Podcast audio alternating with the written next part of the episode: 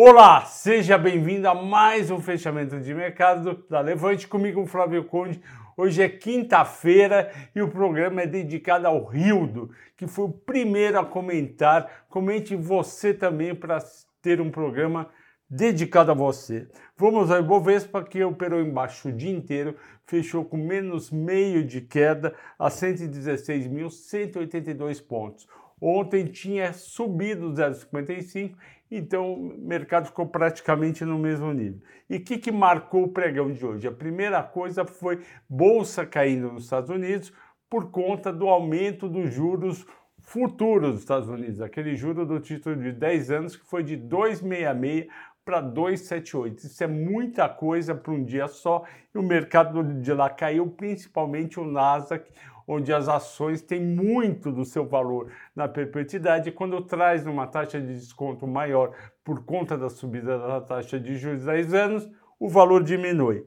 Também saiu dado de desemprego, pedido de desemprego maior do que esperado, esperavam 171 mil, teve 185 mil, o pessoal ficou com medo do desemprego estar tá aumentando um pouquinho nos Estados Unidos, achei exagerado, e o Varejo subiu na base mensal meio por cento, esperado era 0,6, o pessoal ficou negativo, também achei a decisão exagerada. De toda forma, isso pegou o mercado brasileiro e o dólar, por sua vez, ficou estável pelo terceiro dia, fechando a 4,69. Quais foram os destaques do dia?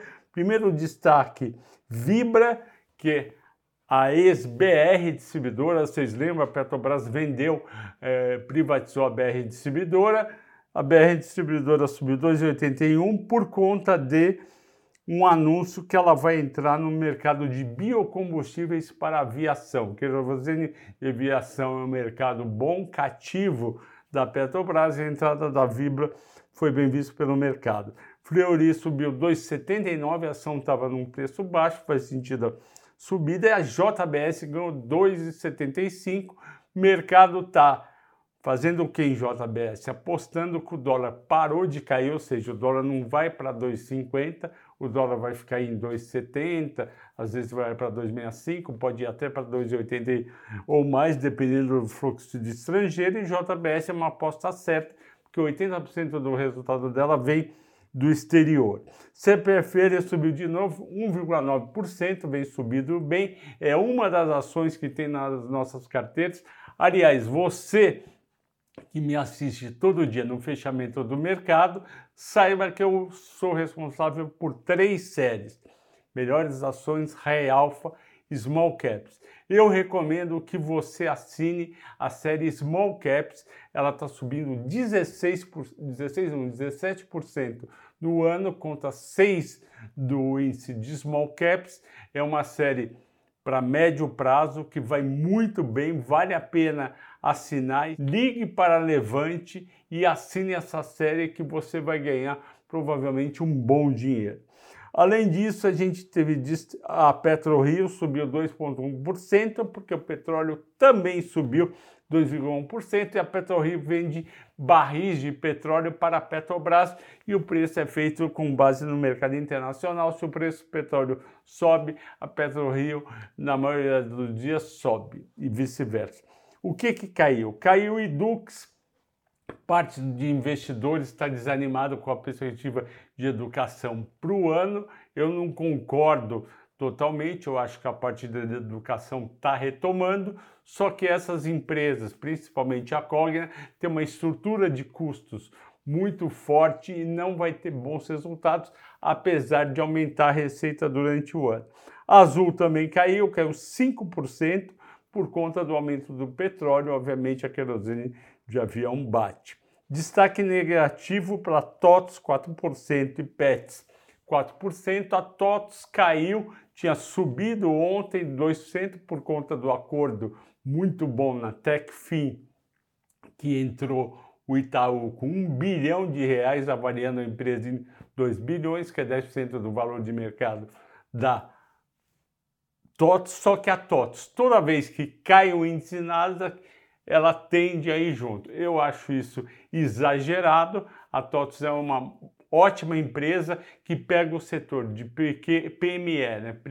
pequena e média empresa, ela tem todos, boa parte, todos não, mas ela tem várias empresas que são a maioria no Brasil e, portanto, vale a pena.